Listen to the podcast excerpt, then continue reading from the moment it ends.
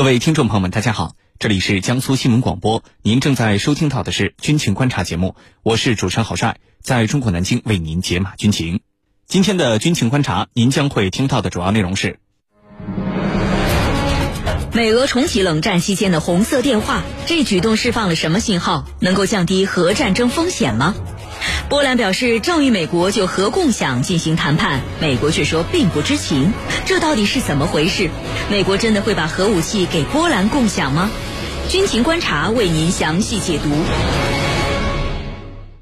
今天节目之中，我们邀请到的两位军事评论员分别是军事专家袁周和军事专家白梦辰。首先来看到第一条消息，据央视新闻报道，现在美俄紧张对峙升级。但是双方称之为“红色电话”的秘密沟通渠道仍然在使用当中。那么这个举动释放了什么样的信号？能够降低核战争风险吗？接下来我们一起来关注。白老师，首先呢，请您为我们介绍一下美俄之间的这个所谓“红色电话”，它到底是一个呃什么样的沟通渠道？有哪些重要的意义呢？在历史上有没有曾经啊用过的相关的记录？好的。这个所谓的红色电话啊，那么其实是热线电话。当然，这个词我们现在可能常用。那么英文呢就是 red line，就是紧急的电话线路。但实际上呢，这个东西就从头到尾它就不是个电话。那么我们说它这条线的全称呢叫做华盛顿莫斯科直接通信链接。那么早年是叫直接通信线路那么一九六三年，美苏。在这个古巴导弹危机之后，那么建立了这样的一条线路，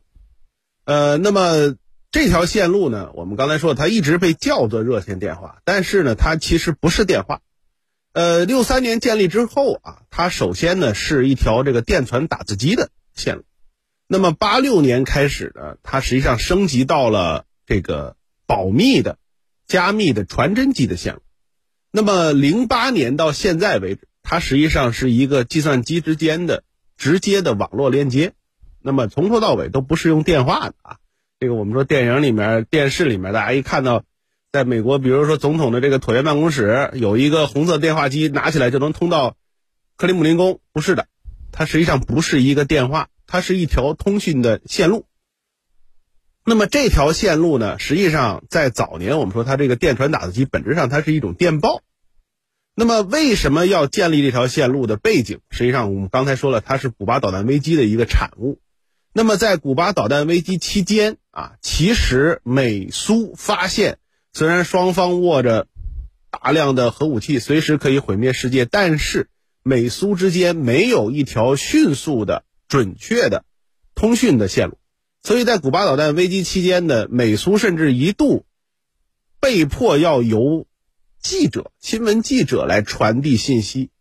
而且呢，其实，在古巴导弹危机期间啊，苏联方面曾经给美国发过一个三千字的这个，就是初步谈判的这种建议。那么，美国方面花了十二个小时，才把相关的这个信息呢进行了翻译和理解。而我们说，这个核武器从北极上空抵达到美国，可能也就是十多分钟的时间的预警时间。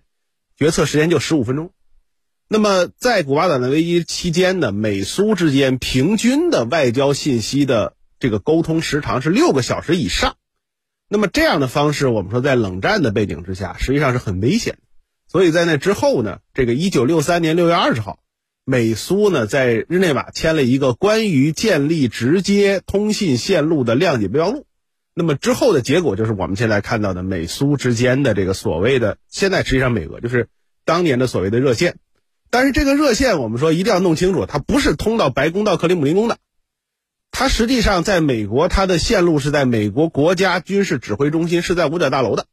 那么这个它是三班倒啊，每一个 Molik 的这个相关的团队，他会负责在八个小时之内去管理设备，不断的进行这种。就是设备的调试和保证它的安全，保证通畅。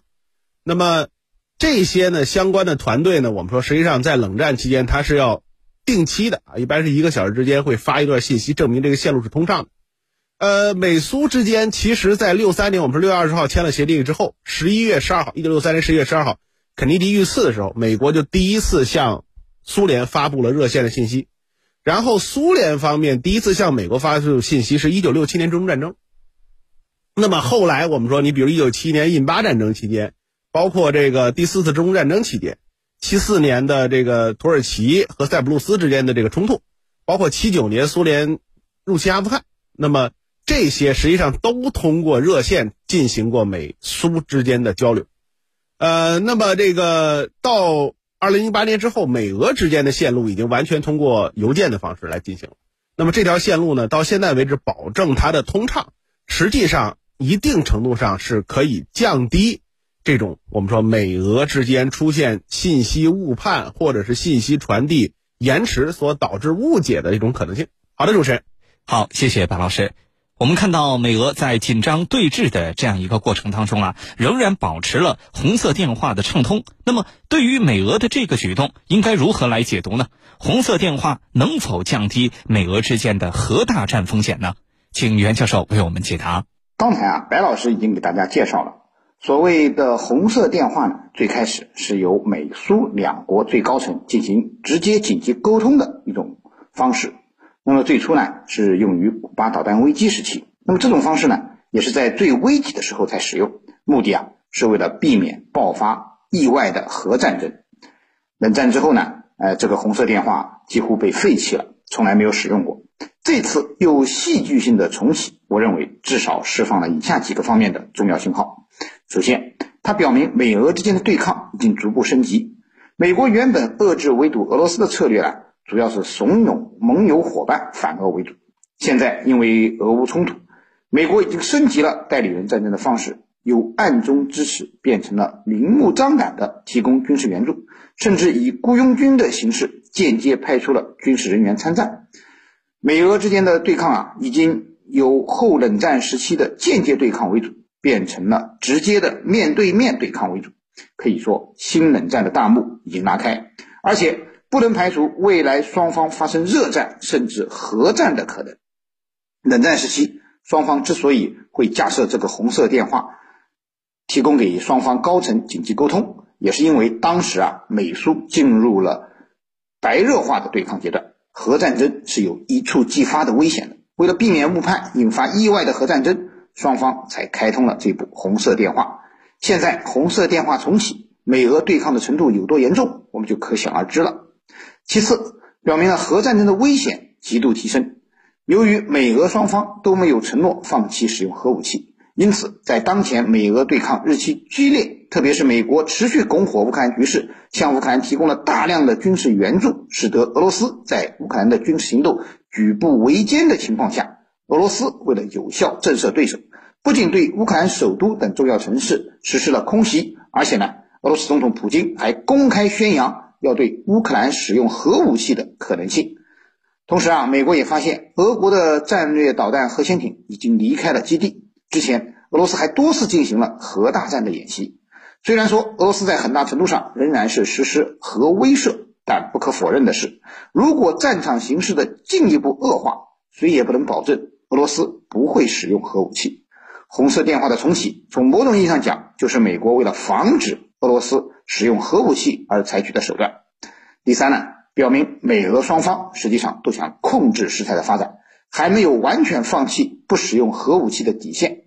对于美国来说，一旦俄罗斯真的使用了核武器，美国即使能将俄罗斯分解也没有意义，因为那时美国也不存在了。而对俄罗斯而言，也只是想用核武器来吓唬吓唬自己的战略对手，至少目前还没有到非用核武器不可的地步。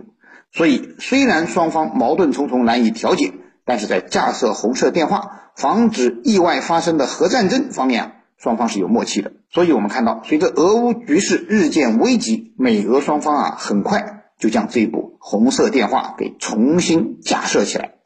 而冷战的实践也多次证明，这种高层的沟通机制对于避免双方战略误判、防止冲突升级还是有一定效果的。当然，最终会不会发生核战争，其。根源其实并不在于双方高层能否沟通顺畅，而是在于美国的战略目标。如果美国是希望通过这场俄乌冲突达到肢解俄罗斯的目的，那么最终被逼急的普京究竟会怎么做？恐怕是这条高层热线所不能阻挡的。主持人，